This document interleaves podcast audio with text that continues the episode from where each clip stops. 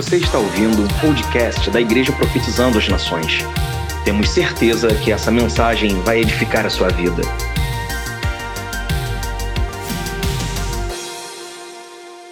Mas como nós estamos na série de Efésios, e eu não vou quebrar a série, e por incrível que pareça, eu não acredito em coincidência, mas em Jesuicidência, e hoje um pouco que nós vamos falar no capítulo 2 de Efésios, quero que você abra sua Bíblia, no capítulo 2 de Efésios, tem a ver sobre fusão, isso tem a ver programado, mas tem a ver, eu vou falar um pouco sobre a primeira parte do livro de Efésios, que vai até o capítulo 10, o versículo 10, e depois eu vou falar do 10 em diante, sobre o que Deus fez. Né? Nós sabemos que, que no capítulo 1, o Senhor, ele, ele, ele, através de Paulo, ele vai dizer aquilo que Deus, as bênçãos espirituais que nós temos em Cristo. O Senhor, o Senhor Jesus, ele já derrotou os nossos inimigos. Você crê nisso? Quantos creem? Que Jesus na cruz do Calvário ele derrotou nossos inimigos, ele derrotou Satanás. No entanto, ele nos deixou em algumas trincheiras nessa terra para que nós pudéssemos trazer essa vitória no céu para a terra. Quem crê nisso? manifestar essa vitória através da nossa vida, conquistar territórios, tomar de volta, né, a igreja que vai e as portas do Hades não pode contra ela. Isso aqui cabe à igreja a eclésia, a nós que fomos chamados para esse tempo, a nós que fomos chamados para essa assembleia pública, essa, essa assembleia convocada, que é para ir lá fora e trazer, tomar posse de uma vitória que já foi conquistada. A igreja não chega como derrotada, a igreja já chega como vitoriosa, porque você crê que você é vitorioso? Só os que creem, diga: Eu creio. Então, na verdade, o, o livro de Efésios ele serve para nós como um manual para viver esse tempo em que nós estamos vivendo. Um manual, como eu digo, que essa, essa carta à igreja de Éfeso, ela não foi escrita apenas para a igreja de Éfeso, ela foi distribuída para, ela é universal, ela foi distribuída para várias igrejas, e então, é, é, incluindo nós aqui. Então, é, nós temos que entender agora como é que nós fomos achados primeiro, capítulo 1 fala das bênçãos que Deus conquistou para nós, que Ele, através da redenção, que Ele conquistou para nós. Mas aqui no capítulo 2, ele começa a dizer aonde nós fomos achados. Queridos, nós fomos achados no cemitério. Porque o que diz o primeiro capítulo, o primeiro versículo do capítulo 2? Vocês estavam mortos. Morto fica em cemitério. Nós somos achados no cemitério. Jesus foi lá no lugar da podridão, no lugar da, do apodrecimento, e ali nós fomos achados, mortos em nossos próprios delitos, mortos em nossas próprias transgressões e pecados. Versículo 2: nos quais costumavam, costumávamos viver quando seguiam a presente, a presente ordem deste mundo e o príncipe do poder do ar e o Espírito que está atuando nos que vivem na desobediência. Essa aqui é a trindade do mal. Qual é a trindade do mal? É o presente século, né? a presente ordem desse mundo, o príncipe das potestades do ar e o espírito da desobediência. Essa aqui é a trindade do mal. Assim estávamos nós, sendo dominados por isso né? em desobediência. Versículo 3: Anteriormente, todos nós também vivíamos entre eles, satisfazendo as vontades da nossa carne, seguindo os desejos e pensamentos como os outros.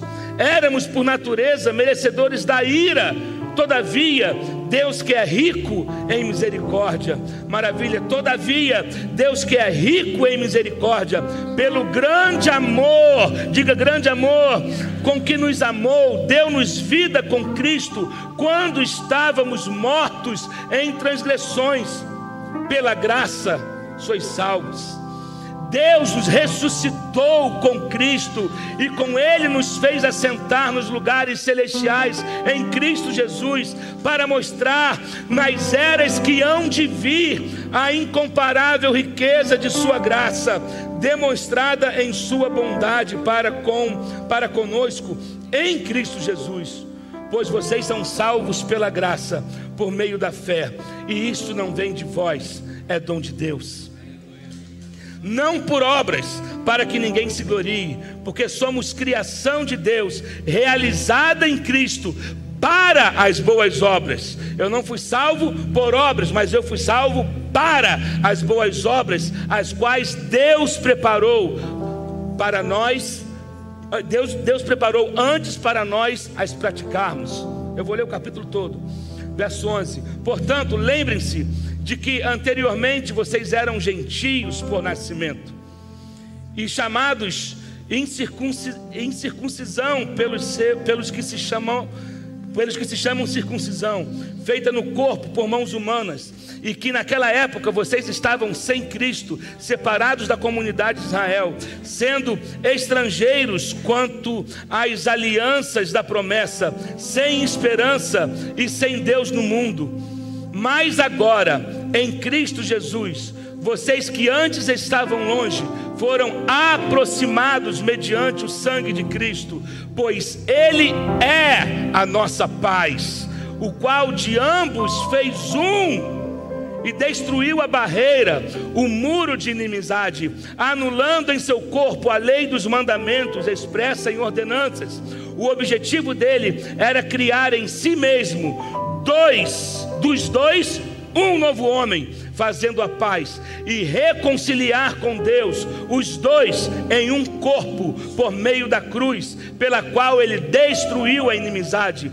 Ele veio e anunciou a paz a vocês que estavam longe e paz aos que estavam perto, pois por meio dele, tanto nós como vocês temos acesso ao Pai por um só Espírito. Portanto, vocês que vocês já não são estrangeiros, nem forasteiros, mas concidadãos dos santos e membros da família de Deus, edificados sobre o fundamento dos apóstolos e dos profetas, tendo Jesus Cristo como a pedra angular, no qual todo o edifício é ajustado e cresce para tornar-se um santuário santo no Senhor. Nele vocês também estão sendo edificados juntos para se tornarem morada de Deus por seu Espírito. Mas eu quero ler para vocês na versão a mensagem, a partir do verso 14, que eu acho sensacional. E aí, o, te, o tema da mensagem de hoje, que tem aí a foto, acho que é Ele derrubou o muro. Eu mandei isso. Olha o que diz a partir do verso 14, na Bíblia a mensagem: O Messias ajustou as coisas entre nós, e por isso agora estamos juntos nisso, tanto os inimigos não judeus quanto os judeus que são de dentro. Ele derrubou o muro que usávamos para manter-nos separados ele revogou o código da lei que se tornara tão cheia de pormenores e notas de, de rodapé que mais atrapalhava do que ajudava. Então, ele começou de novo, em vez de continuar com dois grupos de pessoas separados por séculos de animosidade e desconfiança, ele criou um novo tipo de ser humano um novo começo para todos, mas Cristo nos uniu por meio de Sua morte na cruz. A cruz nos leva a abraçar uns aos outros e faz cessar a hostilidade. Cristo veio e pregou a paz a estrangeiros como vocês que não são judeus, e também aos judeus que já conheciam Deus. Ele nos tratou como iguais e nos fez iguais por meio dele compartilhamos do mesmo Espírito e temos igual acesso. Isso não é maravilhoso? Vocês já não vivem andando sem destino como exilados. Este reino de fé agora é a casa de vocês, a sua própria terra. Não são mais estrangeiros, nem gente de fora. Vocês pertencem ao reino com todos os direitos que o nome cristão permite. Deus está construindo uma casa e nela Ele usa todos, independentemente de como chegamos aqui. Ele usou os apóstolos e os profetas como fundação. Agora usa vocês, colocando-os como pedra por pedra, um santo templo construído por Deus, todos nós nele incluídos, um templo onde Deus está de fato em casa. Acho que você não entende. Olha essa última frase. Um templo onde Deus está de fato em casa. Ele derrubou o muro. A gente está na conferência chamada Fusão. De dois ele fez um. Deus derrubou o muro.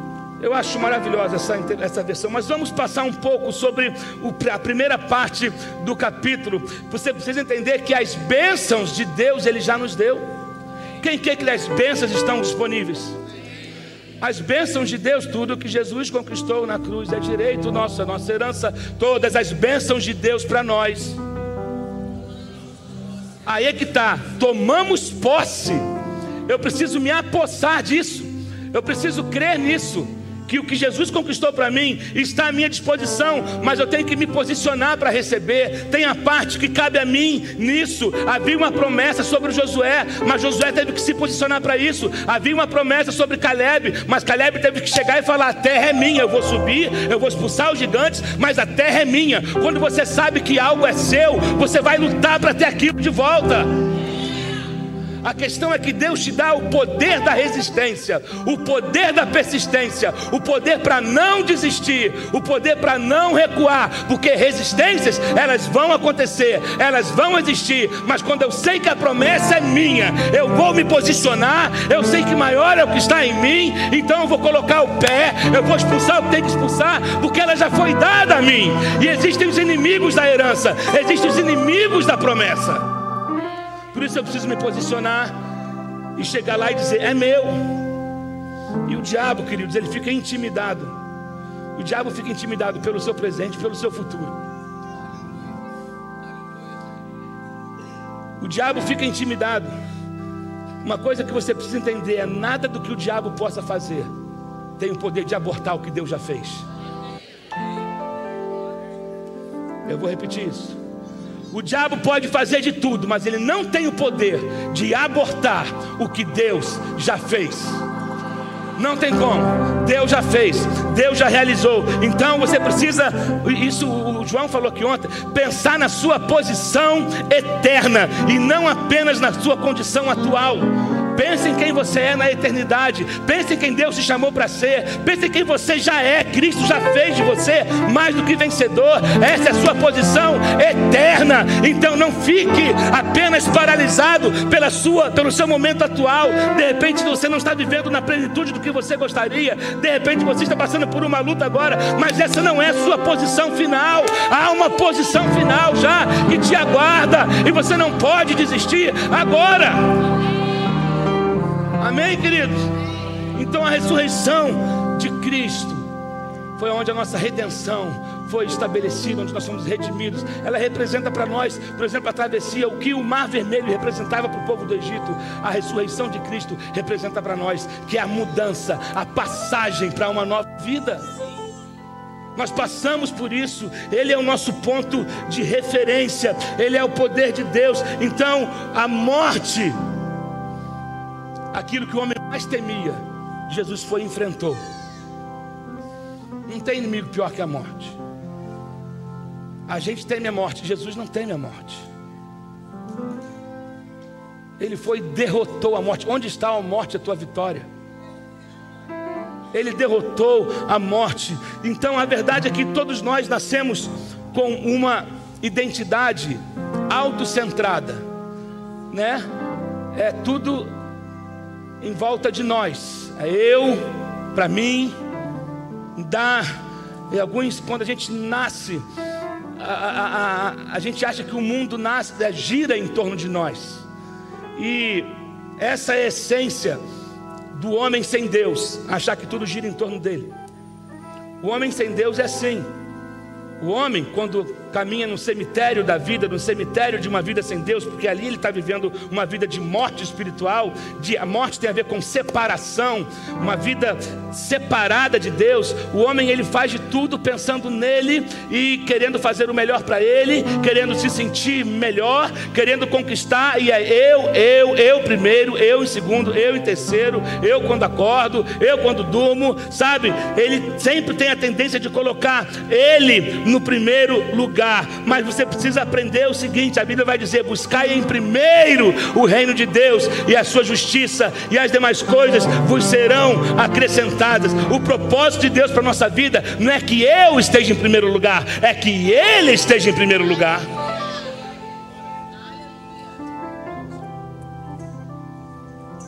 Amém? Porque o Evangelho não tem a ver comigo, o Evangelho tem a ver com Ele, tem a ver com o próximo. Oh Jesus. A obra opera em mim. Eu, eu, eu, eu, estava morto, fui ressuscitado com Cristo. Mas o que acontece em mim não é para parar em mim, isso tem que jorrar ao meu redor.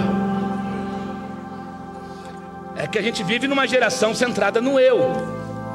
É isso que muitos cursos ensinam hoje. É você em primeiro, você tem que fazer, você tem que estar no centro, você tem que não sei o quê, você tem que, quando na verdade é Deus tem que estar no centro. Querido, coloque Deus em primeiro lugar na sua vida, coloque em primeiro lugar na sua vida. Quando você quer que Deus atue em alguma área, coloque Ele em primeiro lugar naquela área. Quer que Ele atue no seu trabalho, coloque Deus em primeiro lugar no seu trabalho. Quer que Deus entre na sua família, coloque em primeiro lugar na sua família. Coloque Deus em primeiro lugar em tudo que você fizer tudo que você for fazer, coloque Deus em primeiro lugar.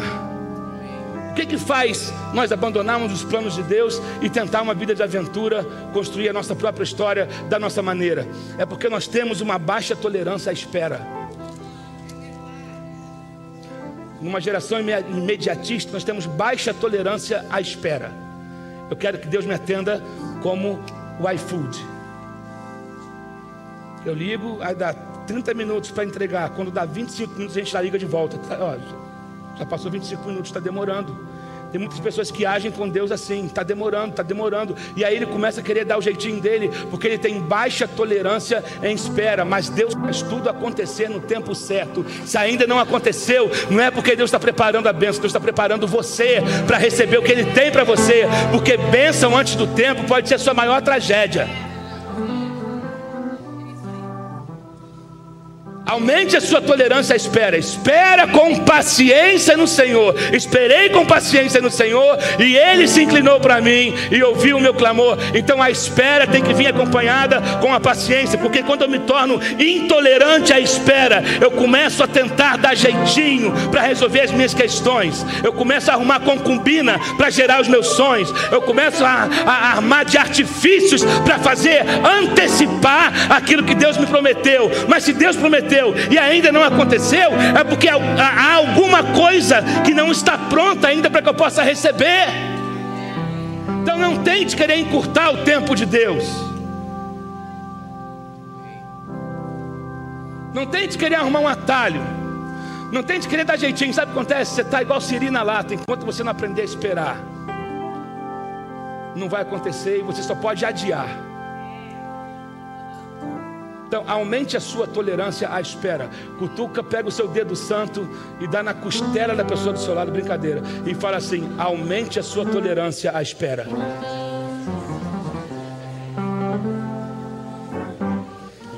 Assim, não é no seu tempo.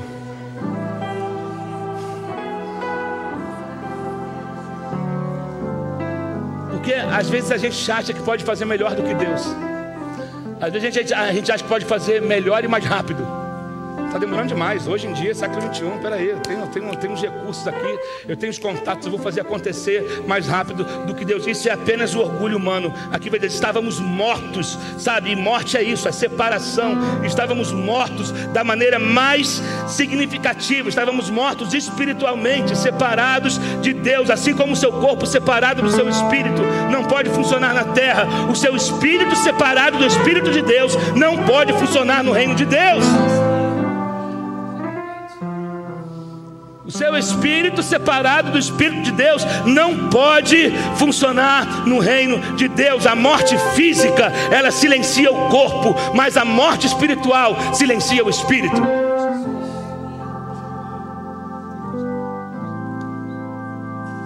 Silencia o espírito. Verso 2 vai dizer: Porque estávamos mortos, a gente tentava tudo que é possível para nos fazer sentir vivos. E é justamente daí que entra o pecado. É quando a gente começa a querer tentar fazer, tentar gerar o prazer, a alegria, isso tudo, alegria falsa, prazer falso, passageiro que passa num instante e depois eu estou pior do que o primeiro estágio. São os mortos-vivos. Já viu mortos-vivos? Vivos por fora, mortos por dentro. Foi nesse cemitério que Deus nos achou. A gente tentando fazer as coisas para o nosso bel prazer, e aí a gente tentava, e basicamente a gente só ia se enrolando, mas aí vinha aquela voz irritante, dizendo: você tem que se esvaziar, você tem que abandonar, porque é impossível viver uma vida no pecado sem sentir o incômodo do espírito é aquele o vazio que vem depois, a tristeza, o arrependimento, a, sensação de do incompleto, que falta alguma coisa. E aí a palavra vai dizer no verso 2: Nós, quais costumávamos viver quando seguiam a presente ordem, ou de acordo com este mundo, e o príncipe do poder do ar, e o espírito que agora está atuando nos que vivem na desobediência, sabe? A, a, a, a, gente caminhava de acordo com o sistema do mundo, mas nós fomos libertos desse sistema através da obra da cruz do Calvário nós somos libertos através do sacrifício de Jesus na cruz, através do perdão que Ele nos ofereceu, através da graça que Ele nos otorgou, nós fomos libertos disso, éramos filhos da ira, sabe? E, e, e guerreando e fervendo contra tudo que era santo, servindo ao Deus do eu, satisfazendo as nossas próprias inclinações carnais, a, a maneira como estávamos antes que a salvação fosse fosse realizada. E Satanás dançava e bailava na nossa vida. Porque ele é esse príncipe dessa potestade do ar. Ele é o que opera nessa região, sabe? Esse sistema, nós nascemos nesse sistema de pecado e ficamos presos, mas ainda assim nós conseguimos escapar. Como que a gente conseguiu escapar? Sabe por quê? Porque Deus é rico em misericórdia. Ah, meu Deus do céu. A Bíblia fala no versículo 4: Mas Deus, que é rico em misericórdia, não havia outra solução para o homem a não ser a misericórdia de Deus. Ai de nós, se não fosse a misericórdia de Deus. Ai de nós, se não fosse o perdão de Deus. Ai de nós, se não fosse a graça de Deus. Estávamos mortos, mas Deus nos deu vida através de seu filho. Ele nos entregou o seu filho. Deixa eu te falar uma coisa: uma entrega não é completa até que ela chegue ao seu destino. Eu posso enviar uma encomenda para o pastor Leandro pela FedEx. Eu entreguei, eu enviei, mas ela só se completa quando ele recebe. Deus entregou o seu filho, mas essa entrega só se completa quando eu recebo. Quantos aqui já receberam? Quantos aqui já receberam?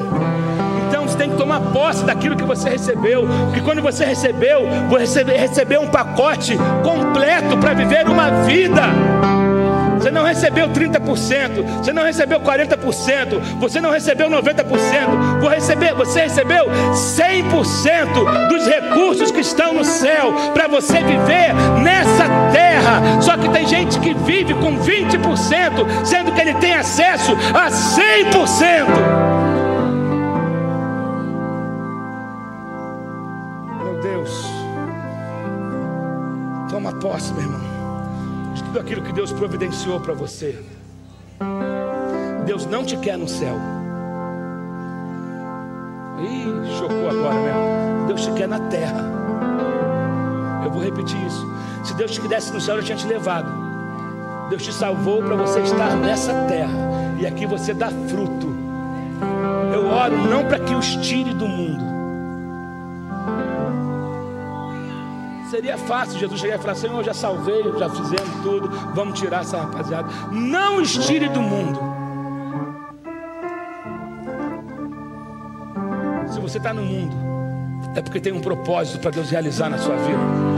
Se você está no mundo, é porque Deus quer que você cumpra algo ainda na sua existência. Não torne a sua vida sem efeito.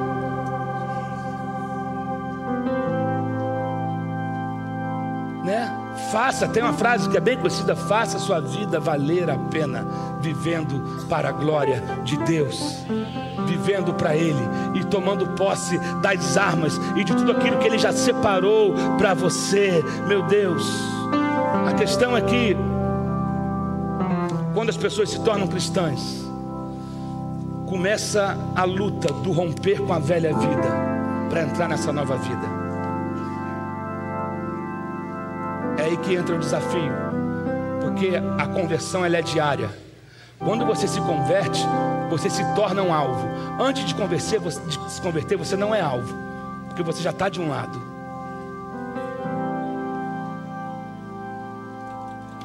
Antes de você se converter, você não era um alvo. Porque a gente já estava mergulhado no pecado. A partir do momento que você se converte, você ganha junto com você um target.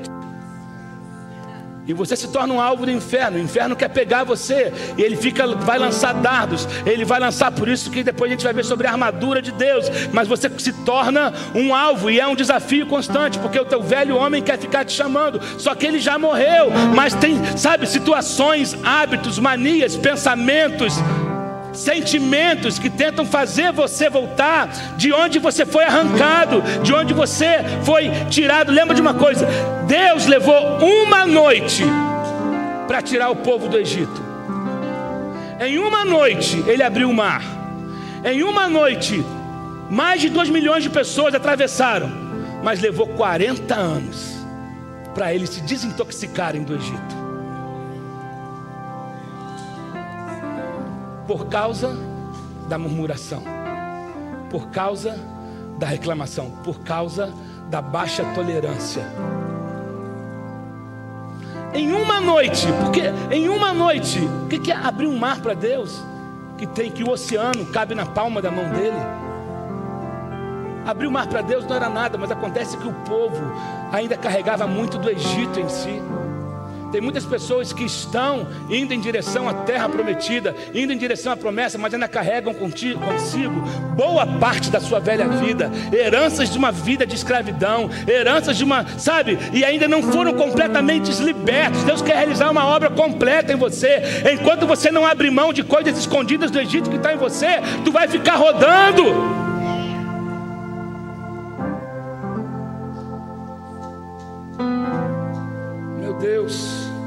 E essa batalha entre o novo e velho homem.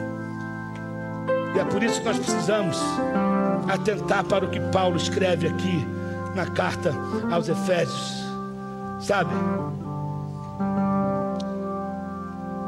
O problema é que muitas pessoas têm dificuldades de viver uma vida de santidade. Ou ela estabelece padrões de santidade. Não é você que estabelece o padrão. O padrão foi estabelecido por Deus.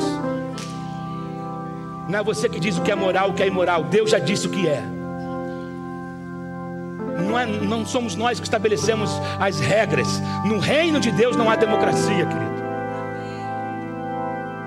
Reino é reino. Reino tem rei. Não cabe espaço para eu pedir a palavra e dar minha opinião. Eu cumpro ou não cumpro. O pecado, na verdade, é uma questão cardíaca. Você não pode consertar homens do lado de fora, só de dentro para fora. Por isso, conversão verdadeira é de dentro para fora. A conversão primeiro acontece dentro. Eu sou transformado dentro. E depois isso começa a refletir no meu exterior. Depois isso começa a refletir nas minhas atitudes. E aí ele vai dizer: pela graça, A graça não é a habilidade de Deus de ignorar nosso pecado, mas é a habilidade que Ele nos dá para viver acima do pecado. Posso ouvir um amém aqui? A graça, eu vou repetir isso. Graça é o poder da mudança, não é a habilidade de ignorar o pecado, mas é uma habilidade de viver acima do pecado. É a habilidade de não ser mais controlado pelo pecado. E Ele nos ressuscitou juntos Deixa eu te falar uma coisa: você não pode ser abençoado fora do corpo. Você não pode ser abençoado fora do corpo de Cristo. A Bíblia vai dizer que Ele nos fez sentar juntos. A sua vitória depende do corpo de Cristo. Nós precisamos aprender a desenvolver uma mentalidade do nós. Desenvolver a mentalidade do nós. A igreja estará sempre dividida e para sempre mais longe do que Deus pretende se nós não desenvolvermos a mentalidade do nós. É por isso que constantemente acontecem divisões, constantemente o diabo quer trazer divisão entre a igreja. Então, quando ele traz divisão, a presença, a provisão e o poder de Deus nunca podem se manifestar no nosso meio. Aonde há divisão, não manifesta. Aonde há divisão, a provisão fica, pre, fica presa, é, não consegue ser plena. Não acontece. Meu Deus, Deus, Ele é aquele que nos resgatou disso tudo. Versículo 7 vai dizer: Versículo 6: Deus nos ressuscitou com Cristo, com Ele nos fez assentar nos lugares celestiais em Cristo Jesus, para mostrar. Deus gosta, Ele gosta de mostrar. Deus quer usar até o seu passado para a glória dele, para olha o que eu fiz, mostrar o que ele fez. Olha quem você era e quem você é. Você consegue glorificar a Deus? Por quem você era e quem você é? Deus gosta quando ele falou para aquele paralítico: levanta, pega a sua maca e ande. Aquilo que te carregava, agora você carrega. Mostra para todo mundo. Aquele homem andando, no meio do povo, era sabro, ei, você não pode fazer isso, espera aí, cara, essa, essa maca me carregou por 38 anos, agora eu domino sobre ela. Deus quer que você domine sobre aquilo que te dominava. Amém? O que te dominava não mais vai ter poder sobre a sua vida. Oh Deus! Ele veio e cumpriu as exigências da lei, ele levou sobre ele os nossos pecados. Dá no verso 15 já vai dizer que anulando em seu corpo a lei dos mandamentos expressa em ordenanças, o objetivo dele era criar em si mesmo dois dos dois povos, um novo homem, fazendo a paz.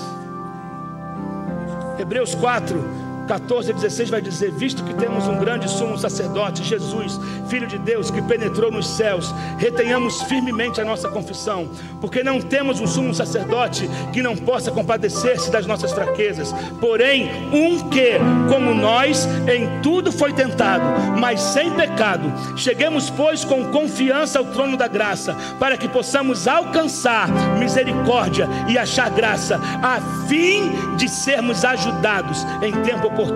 E também Hebreus 13, 5 e 6 diz: Sejam vossos costumes sem avareza, contentando-vos com o que tendes, porque ele disse: Não te deixarei, nem te desampararei. E assim, com confiança, ousemos dizer: O Senhor é o meu ajudador, e não temerei o que me pode fazer o homem. Versículo 18 vai dizer o seguinte: Pois por meio dele, tanto nós como vocês temos acesso ao Pai através do Espírito eu tenho acesso, meu Deus. Aí ele vai dizer no verso 19: Portanto, vocês já não são estrangeiros, nem forasteiros, mas concidadãos dos santos e membros da família de Deus.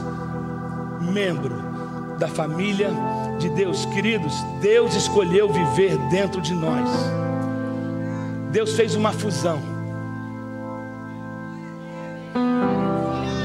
Deus pegou dois povos que não se falavam, Um povo que se achava que era mais próximo de Deus e que se orgulhava disso e que olhava para um outro povo que não tinha conhecimento nenhum de Deus e diz: Nós não somos como eles. E aí Deus veio para os que eram seus, mas os seus o rejeitaram. Então ele vai para o outro, mas a todos quantos receberam, deu-lhes o poder de se tornarem filhos de Deus. Ele pega, se revela tanto para o gentio como para o judeu e pega desses dois povos esquisitos e junta nele e faz um povo, uma nova sociedade, uma nova família, porque ele derrubou o muro que separava, o muro.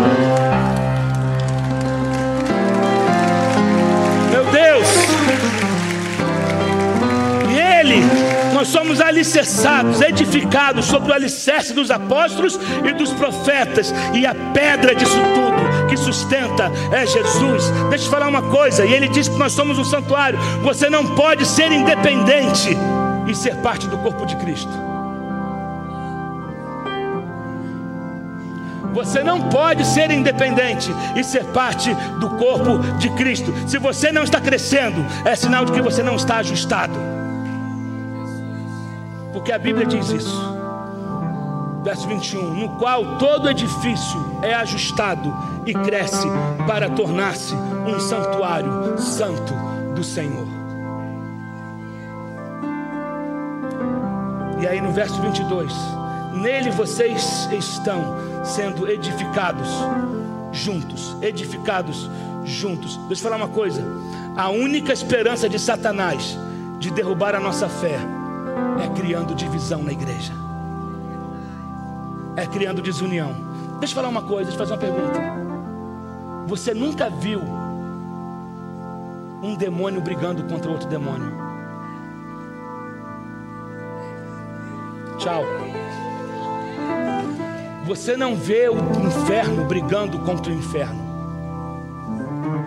Demônio não briga contra demônio. Tem lições que eu aprendo com o diabo. O diabo é organizado. Os demônios são unidos. E eles respeitam a hierarquia. Isso dá tão outra mensagem. Lições que eu aprendi com o inferno. Aí nós na igreja falamos que somos unidos e criamos panelas, criamos divisões, falamos de perdão e não perdoamos. Falamos de ofensa e vivemos nos ofendemos, nos ofendendo toda hora. Falamos de hierarquia e não respeitamos hierarquia. E sentamos para adorar e estamos com o coração dividido. E está pedindo para a glória vir. E está pedindo para a unção descer. Sabe quando vai vir? Não, você só pode estar emocionado, mas não transformado.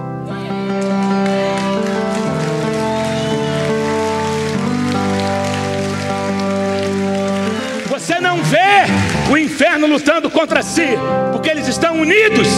Agora, quando a igreja decidir ser um corpo e não fragmentos, a gente consegue derrotar.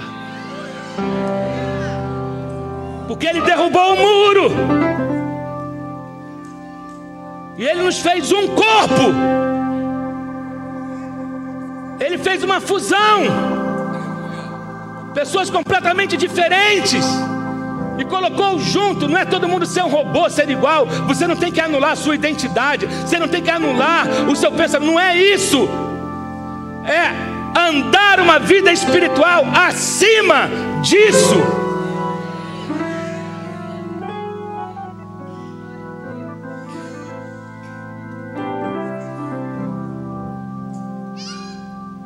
Isso é muito sério, gente.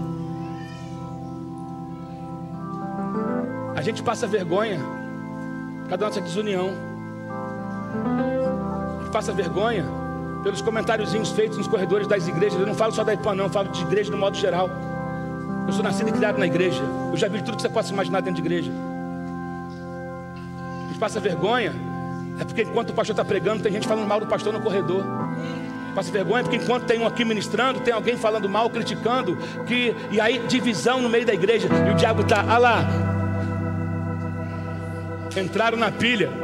Vamos nem fazer nada não. Às vezes a igreja não precisa do diabo para atrapalhar. Ela mesma se atrapalha.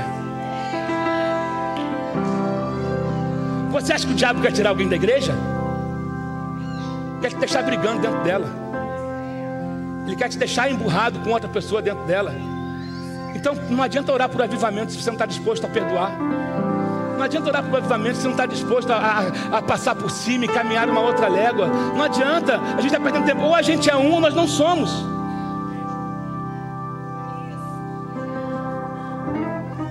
Tu acha que o diabo chega de tridente, capa vermelha e chifre?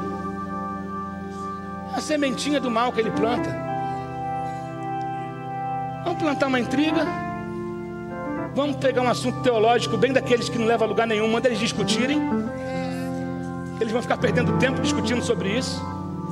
Pronto. Vamos discutir o sexo dos anjos, se Adão tinha umbigo.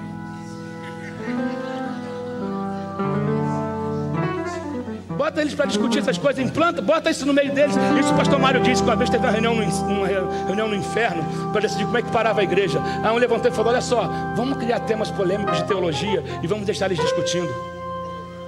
Só isso que precisa.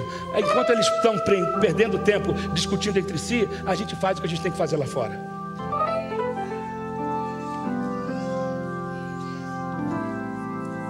E aí tem muita gente assim. Nessa hora com o coração fechado. Nessa hora com o coração igual pedra. Mas que acredita em Jesus, que acredita na graça, que acredita em tudo. Bons são bons para falar de graça, são bons para falar de milagre, bons para falar de reteté, de sobrenatural. No meio de divisão, ele derrubou um muro. Vocês só podem viver o céu na terra quando decidir ser um edificados juntos. Você não pode adorar a Cristo sem amar o seu corpo. Eu sempre digo isso. Jesus nunca orou por avivamento. Jesus nunca orou por aquilo que a gente ora. Jesus não orou para multiplicação de igreja. Jesus não disse para a gente fazer estratégia de crescimento. Jesus nunca orou por isso. Mas em João 17 diz sobre o que ele orou. João 17, 20 e 21. Eu não rogo somente por estes, mas também por aqueles que pela tua palavra hão de crer em mim, nós.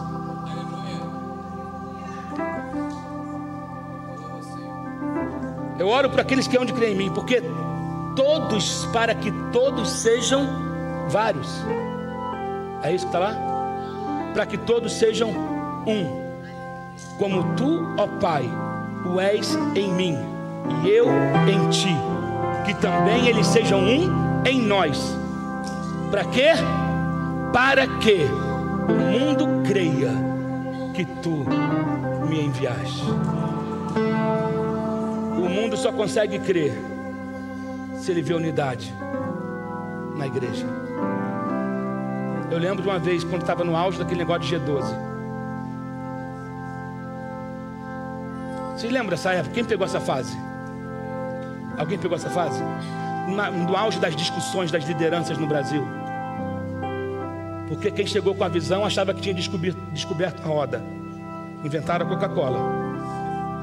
E aí, aí pegaram pessoas que tinham anos de evangelho como se elas não soubessem nada. Porque agora a visão que era. Agora quem não está na visão está fora da visão. Quem não andar nessa visão está fora da visão. E aí começaram a ir para as rádios fazer debates. E os debates eram tipo, irmão, eu penso que. Não, irmão. Olha aqui! Não estás porque não tem competência. O outro, não, porque tu não sei o que, que, sei que, sei que lá. E um dia eu peguei um táxi, estava indo para MK gravar, estava gravando um disco, não sei de quem. Eu estou num táxi e o irmão estava eh, com a rádio ligada, o taxista. Por um acaso. E eu sentado no banco de trás, com vergonha.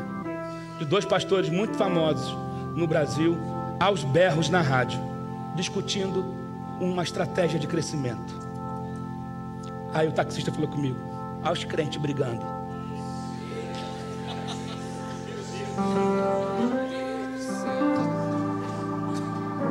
O taxista falou comigo, acho que a gente brigando. Aí eu, quanto é que foi o jogo do Flamengo ontem? Mudar de assunto. Eu perguntei para o cara, hum, vai chover hoje? Vamos lá, porque me deu vergonha. Eu nem falei, eu estava indo para a rádio que estava acontecendo a confusão. Porque o estúdio era embaixo. E um faltava pouco, era, parecia que ia chegar lá e encontrar uma patrulha, alguma coisa, porque era uma discussão na rádio e o taxista falou essa, aos crentes brigando. A gente está discutindo por aquilo que Deus não veio fazer. Deus não veio pregar estratégia de crescimento de igreja. Ele não veio criar modelo de crescimento. Ele veio trazer o evangelho do reino, que começa pelo arrependimento. E ele veio, e a oração que ele fez é: Senhor, não é que eles multipliquem, não, Senhor, que eles sejam um, porque se eles forem um, o mundo vai crer em Ti. Se eles forem um, o pecador vai crer em Ti, ele vai crer, ele vai crer, sabe?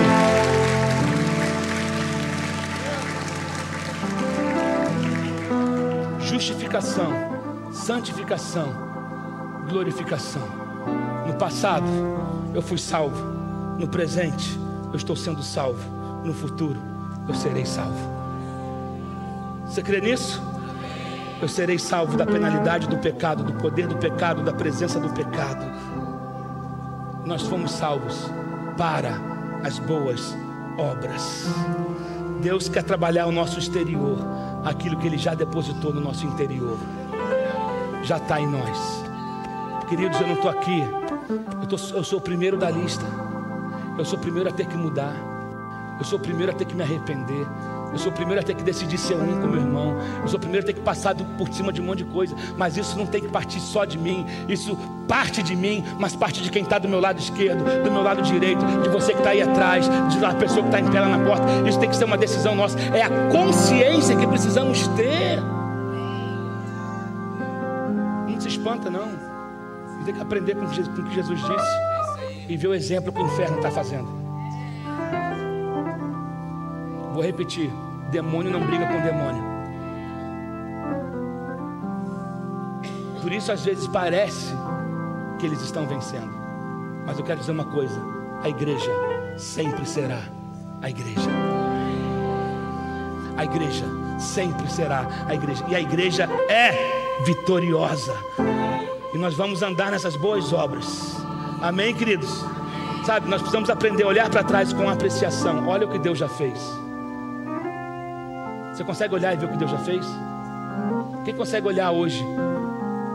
Dar uma olhadinha no seu retrovisor e lembrar do que Deus já fez. Nós éramos estrangeiros, estranhos, não merecíamos, não tendo esperança, mas pelo sangue de Cristo, Ele nos reconciliou. Ele entrou no nosso no cemitério onde nós estávamos e nos resgatou de lá. De dois ele fez um. Ele derrubou um muro. E aqui eu estou entrando já no final. Paulo repete esse termo um para enfatizar a obra unificadora de Cristo. De ambos fez um, um novo homem, um só corpo, um espírito. Cristo superou todo distanciamento e divisão espiritual. E nos últimos capítulos desse versículo, no último versículo desse capítulo, Paulo apresenta três retratos que ilustram a unidade dos judeus e gentios dentro da igreja. Uma só nação. Israel era a nação escolhida de Deus, mas o povo havia rejeitado o seu redentor e sofreu as consequências. O reino foi tirado deles e entregue a um povo que, que, que, que pudesse reproduzir os seus respectivos frutos. Mateus 21, 43 vai dizer sobre isso. E essa nova nação é a igreja, a raça eleita, sacerdócio santo. Quem faz parte disso, dá glória a Deus aqui nessa manhã. Somos nós, é essa nação. Diga, eu sou nação, eu sou uma nação. Nação é isso éramos separados de acordo com a descendência de Sem, Cão e Jafé. Fomos separados. Mas lá no livro de Atos, Gênesis 10 vai falar sobre isso. No livro de Atos, vemos essas três famílias unidas em Cristo.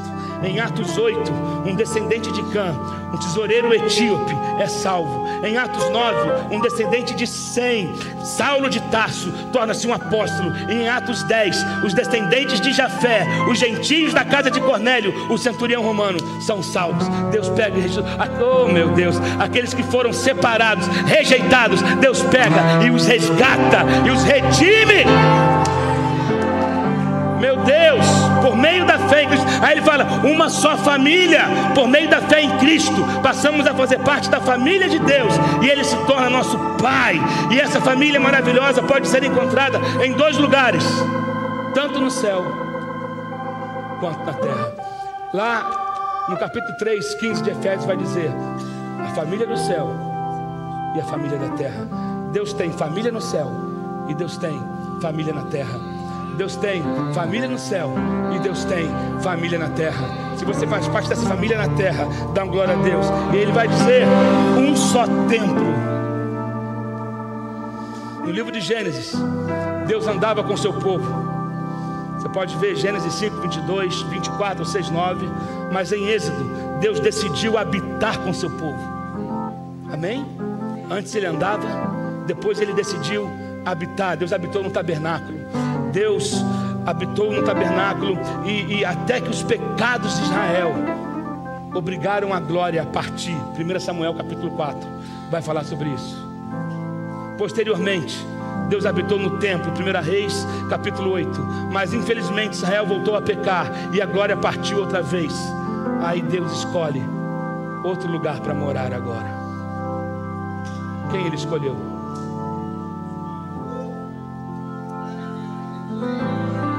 Quantos aqui são casa?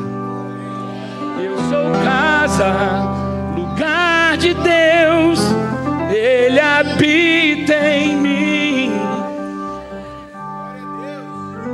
Eu sou casa, lugar de Deus. Jesus é o fundamento. Jesus é o fundamento. Um só corpo, um só espírito uma só fé, uma só voz, uma só nação. Unidade. Eu volto a repetir que esse tem sido meu lema.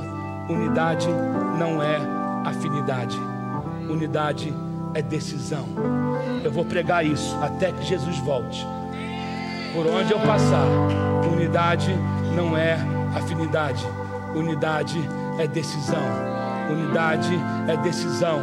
Nós não vamos ser prato cheio para o inferno. Nós não vamos ser parque de diversão para o diabo. Nós não vamos ser. Eu quero convidar todos a ficar de pé nessa hora. Obrigado por ouvir o nosso podcast. Temos diversos outros conteúdos para você. Fique atento às nossas redes sociais. Tenha uma vida abundante. Até breve.